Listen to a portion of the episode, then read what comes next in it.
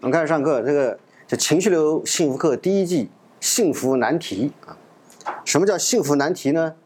就是大多数人，我们我们所有人都渴望幸福，但是大多数人都不幸福啊。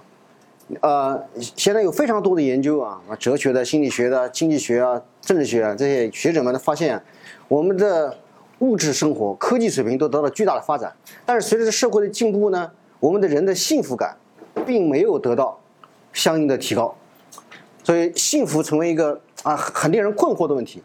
如果问你们啊，问你们，如果说你们为什么为什么不幸福啊？你可能会回答，因为缺少财富、权利或美貌，是吧？但你们各位在座各位都不缺美貌，但可能缺的是权利和财富。但是其实很多理论啊研究，包括我们接下来要讲的理论呢，这个。表明你这个你拥有权利和财富，并不能够让你一劳永逸的就幸福。但是呢，这个你可能不服，你可能会说啊，张老师那个有钱人的幸福你不懂啊。虽然你这是在羞辱我的经济状况啊，但是呢，我呢不跟你们计较啊。我们从另外一个角度来说，拥有权利和幸福怎样才能？拥有权利和财富怎样才能幸福？怎样才能幸福呢？如果你有权，比如说你是一个董事长，对吧？你拥有权利，你可以这个你开个公司啊，你公司不能只是光杆司令吧？你总得有个六七个员工嘛，对吧？供你驱使，供你批评。你批评他的时候呢，他还毕恭毕敬的，哇，你这个有权利，他很很幸福了。但是如果你这样的幸福了，你那六七个员工怎么幸福呢？他们被你他被你驱动驱使，被你批评还得毕恭毕毕敬的，他去他幸福不了，对吧？如果还有财富也是一样的，如果拥有财富才能幸福，你你说你拥有财富怎么样才能幸福？比如说你有一个两千平的豪宅，哇，这个可可以吧，幸福吧，对吧？那你这个你的这两千平豪宅幸福在哪里？在于别人都租一百平的房子，甚至没房子住。如果大家都租五千平的，你感觉自己还是个穷人啊。如果别人都住一百平的，你住两千平，你难道每天起来从早到晚就打扫卫生、整理花园、给自己烧饭吗？没有，你肯定是要有人给你烧饭，有人给你整理花园，有人给你洗衣服、打扫卫生，对吧？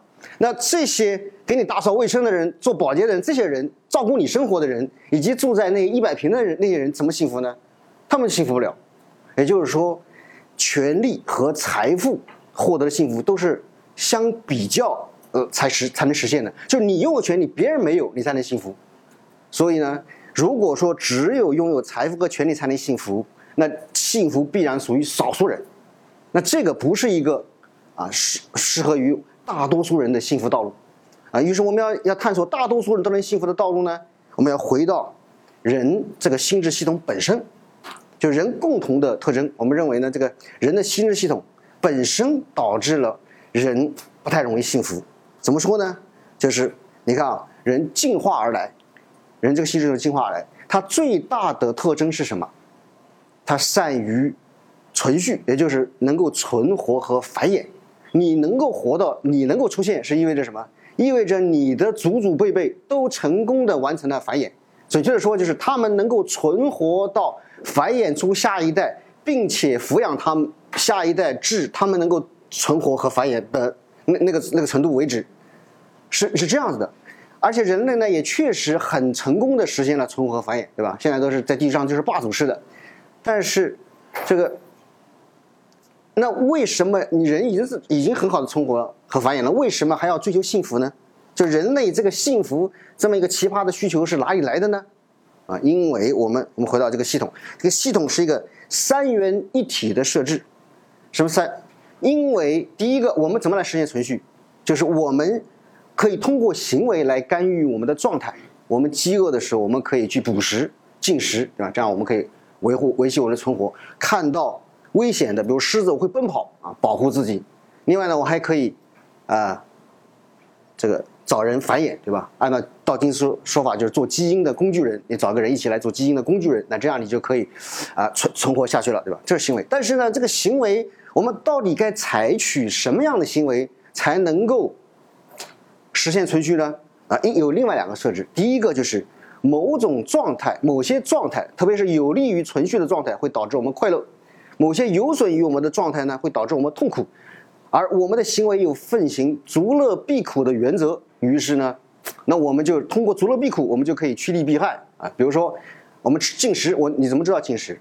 因为你饥饿，你饥饿会感到痛苦，痛苦这个时候你知道要用通过进食的方法来消除这个痛苦，你有了饱腹感就很舒服。但是你吃到什么程度就合适了呢？吃吃撑了你就会很痛苦，于是你就停止了进食，对吧？所以这个是快乐和痛苦驱动你啊，告诉你该做什么样的行为。你看，比如说我们为什么喜欢吃肉，不喜欢吃土？你们都喜欢吃肉吧？没有喜欢吃土的吧？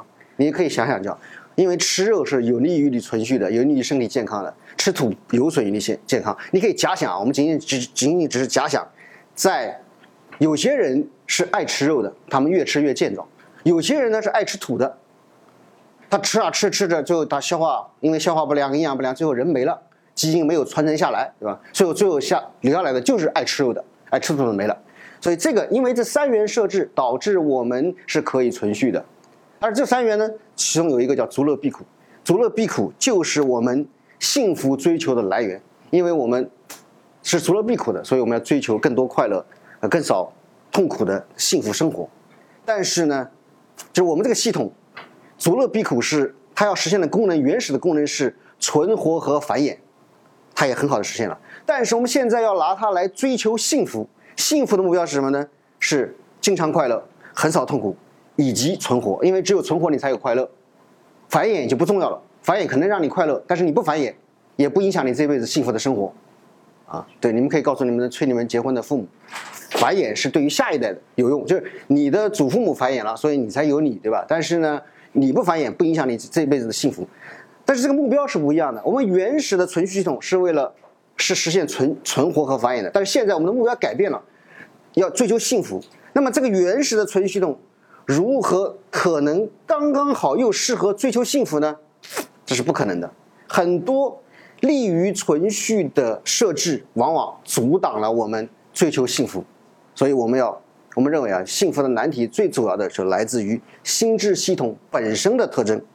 于是呢，我们这个课程呢，就要探讨这个心智系统给我们幸福带来怎样的障碍。我们首先会探讨苦乐是从哪里来的。第二个呢，日常苦乐的变化是由什么支配的？第三个是我们人是如何通过行为来足乐避苦的？足乐避苦就是追逐快乐，回避痛苦啊。最后我们来讲，在这个基础上，我们来探讨幸福有哪些障碍啊？